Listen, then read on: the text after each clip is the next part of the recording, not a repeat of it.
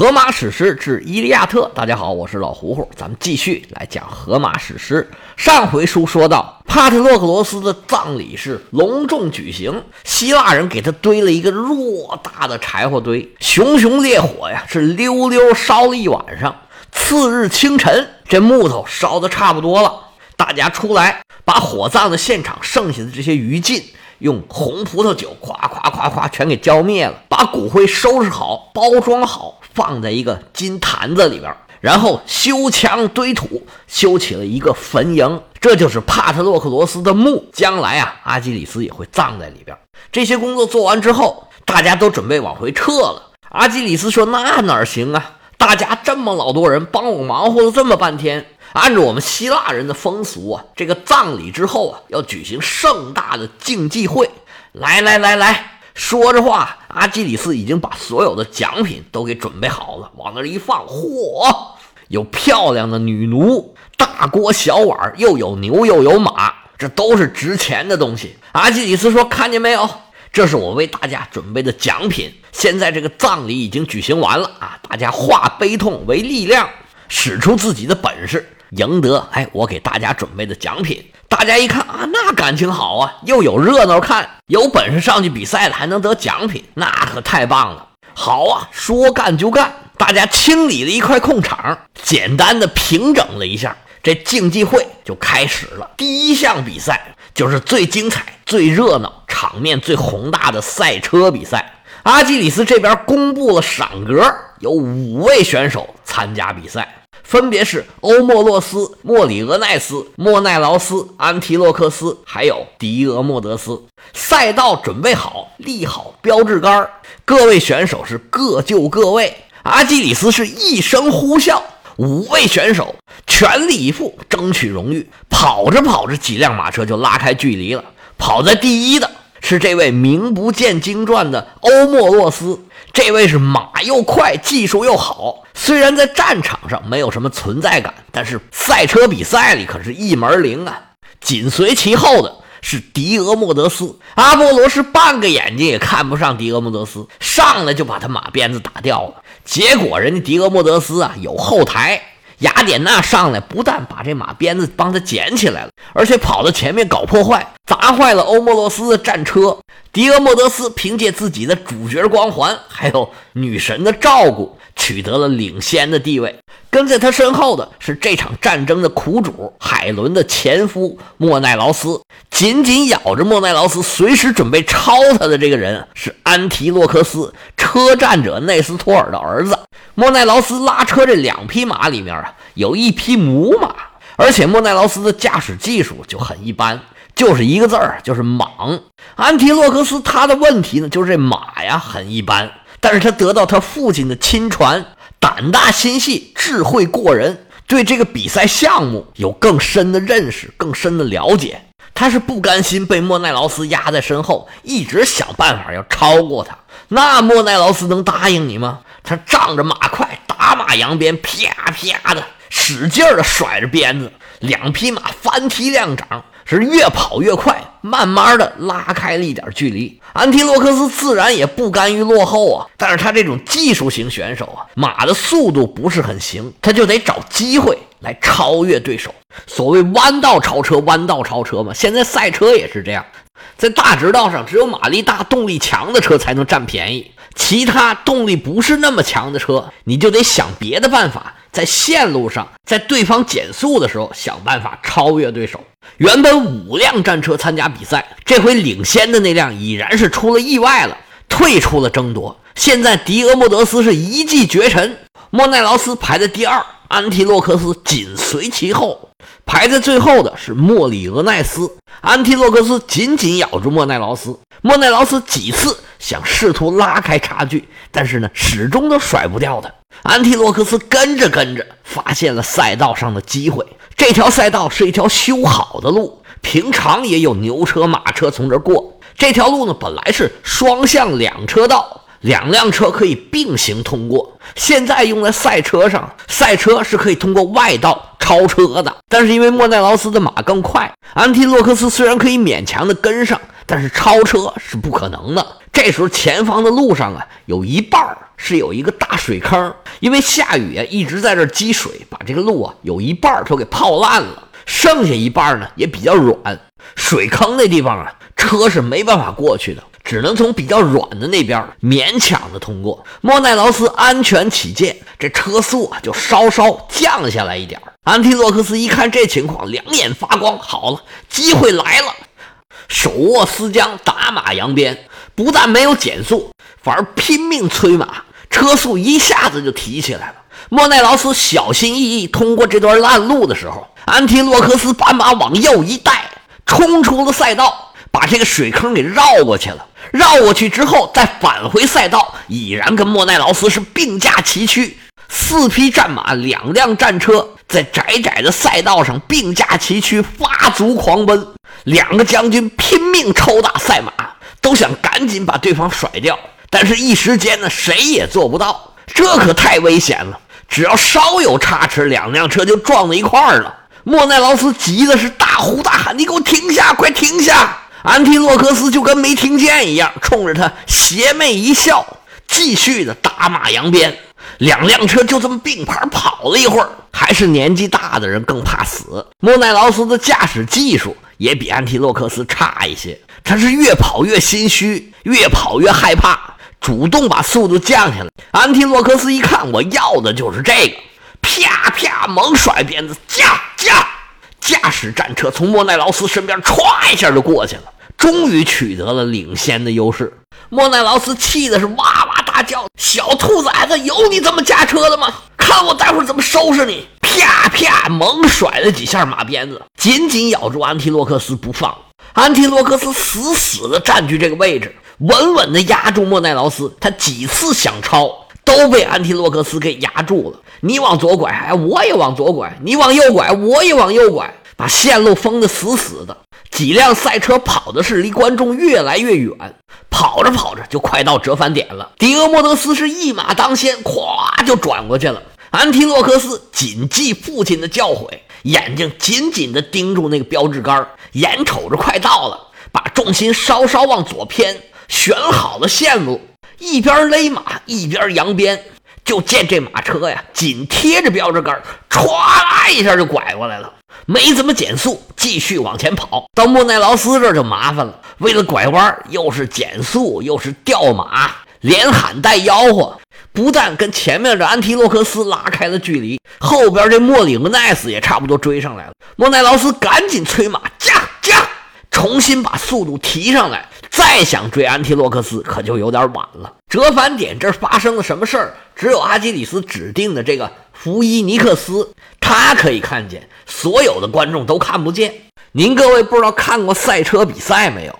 老胡胡，我所在的珠海啊，有个赛车场，当年还说要争取 F 一来着，后来呢，也不知道什么原因，反正是没争过上海。我在珠海这个赛车场看过几回赛车，对我们这种不懂行的人来说呀，哎呀，简直就是折磨。电视里面跟拍这个镜头，谁要超谁，谁跟谁，谁咬着谁，谁压着谁啊？这个完全看不见，只能看见一个车唰从你眼前过去，唰又过去一辆，你根本就不知道是谁。而且大部分时间呢，你眼前是没有车的，而且那赛车场特别的吵，那种马力巨大的赛车，它那噪音是特别响的，俩人对面说话都得喊。你就算是坐在起点和终点那个位置，也最多就能看见两头，中间发生什么呀？真的是看不清，还是看电视看得清楚。不看电视呢，那车就显得很慢。在现场啊，我天，那真叫风驰电掣。这儿的现场也是一样，这些观众啊，只能看见出发的这一段。那时候欧莫洛斯还在领先，然后他们跑出去之后啊，发生的这些事儿，观众都不知道，影影绰绰的能听见声音。场面上的东西就只能脑补了。等了。半天，终于看见有人返程了。观众群里面就开始有人说：“哎哎哎，看那是谁呀？好像不是刚才那位了，领头的换了。这欧莫洛斯是不是出事儿了？哎呦，这车速这么快，出个意外会不会身受重伤啊？你胡说什么呀？这大平地的能出什么意外啊？你可别乌鸦嘴了。”你看，现在领先的不还是欧莫洛斯吗？你好好看看什么欧莫洛斯，你好好看看，你什么眼神啊？我跟你打赌啊，咱俩赌个锅，这肯定不是那欧莫洛斯。旁边的人就听不下去了，你们俩吵吵什么呀？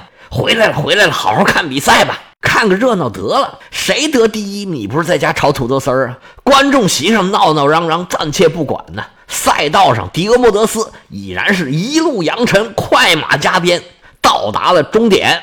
紧接着就是安提洛克斯，后面是莫奈劳斯，最后回来的是莫里俄奈斯，还有一位没回来的，是出发的时候就领先，结果呢被雅典娜给欺负了的欧莫洛斯。大家都到了终点线了，都停下来开始卸马车了，才见着欧莫洛斯一个人鼻青脸肿的，牵着马一瘸一拐的回来了。这模样就别提多狼狈了。阿基里斯一看，这也忒可怜了，就跟大家商量说：“这欧莫洛斯开头人可是领先的，也不是路上遇上什么意外了。第一，当然咱们给迪俄莫德斯啊，要不然咱把二等奖给他好不好？大家当然都没问题了，乐意做这个顺水人情，都说好啊好啊，给他吧给他吧。但是安提洛克斯可不干了。”说本来我就是第二名嘛，既然咱们规矩都定好，咱就得按规矩来嘛。你阿基里斯要是同情他，你可以啊从你自己那儿拿奖品给他。这个事先定好的奖品呢，你就得给我，你给谁我都不答应。阿基里斯说：“那行吧，这个马还给你，我再给他点别的。我跟那河神的后代啊，阿斯特洛派俄斯作战的时候剥下来一个胸甲，这胸甲不错，青铜的，还有白皙的边儿。”我把它送给欧莫洛斯，这马呀还给你。阿基里斯吩咐他手下奥托莫东去把我那个铠甲给取过来。欧莫洛斯虽然没有得到第一名，但是这奖品呢，哎，也算是个安慰，高高兴兴的拿着铠甲走了。安提洛克斯刚要牵那匹马，就见后头来个人，劈手就把马缰绳给夺过来了。安提洛克斯回头一看，哎呀，原来是莫奈劳斯。莫奈劳斯心里面这个气呀，他对安提洛克斯可不客气，张嘴就骂：“你小子混蛋！有你那么赶车的吗？好家伙，刚才跟我这个并驾齐驱呀，这把你给能耐的，是我没你赶得快吗？我那是怕出事儿，你没听人说吗？十次事故九次快，还有一次在比赛。”把我超了之后，哎呀，把你给能耐的，在我面前这个晃啊！你刚才又出了赛道了，又跟我这危险驾驶，你那就是犯规。这匹马不能让你牵走，我得牵走。安提洛克斯小伙多机灵啊！一看莫奈劳斯真生气了，马上笑脸相迎。光棍不斗势力呀！那莫奈劳斯什么人？阿伽门农的弟弟，这人能得罪得了吗？这时候啊，荣誉等于他已经拿到手了，大家眼睁睁的看到我得第二了。那奖品呢？哎呀，爱给谁给谁吧，咱也不缺这一匹马。我这时候跟他说两句好话呀，还能拉近跟他的关系。安提洛克斯马上笑脸相迎，说：“对对对对对对，您说的对。刚才呀，哎呀，确实有点鲁莽。哎呀，您。”大人有大量，原谅我年轻不懂事儿。以后啊，您还得多多的包涵。说着话呀，拍拍这马的屁股，这马呀就应该给您。莫奈劳斯马上转怒为喜，哎，这小伙子真懂事儿，以后啊肯定有出息。以后开车啊，不是开车了，以后赶马车要注意安全，别再鲁莽驾驶了。我呀要的就是你这个意思。这马呀我不缺，你牵走就是了。说着话呀。把马交给了安提洛克斯的手下，自己呀把那锅拿走了。你看人家小伙子会办事儿啊，嘴甜会说话，不但没有把关系搞僵，而且呢把自己的马都给要回来了。第一、第二、第三都产生了，那第四就是莫里俄奈斯，本来准备了五份奖品，现在还剩下一份没人领。阿基里斯拿着这第五份奖品，就是一个大罐子，来到了老将军内斯托尔面前，客客气气的，双手捧着陶罐，递到了老将军的面前，说：“老将军，这罐子呢，您收下，当个纪念。以后您看见这罐子呢，就能想起来帕特洛克罗斯，就能想起今天这个葬礼。您以后再看他，是看不见他了。”这东西呢，就当个念想。我们后边还有好多项目呢。不过呢，您这年纪，您这岁数，可能什么项目也参加不了了。这小东西呢，就当做一点心意，小小的纪念品，不成敬意，您别嫌弃。奈斯托尔满心欢喜接过了这罐子，说：“阿基里斯，还是你懂事儿。我年轻时候那可是个十项全能选手。我年轻时候跟厄佩亚人打仗的时候啊，参加过一个这样的竞技会。”我那时候拳击、赛跑、投枪，摔跤个个都是冠军，只有在赛车比赛里边，他们呢兄弟俩作弊，他主场之力啊，一人守一边，要不然他们也玩不过我。不过现在呀，哎，好汉不提当年勇，这人老不以筋骨为能，还是得服老啊。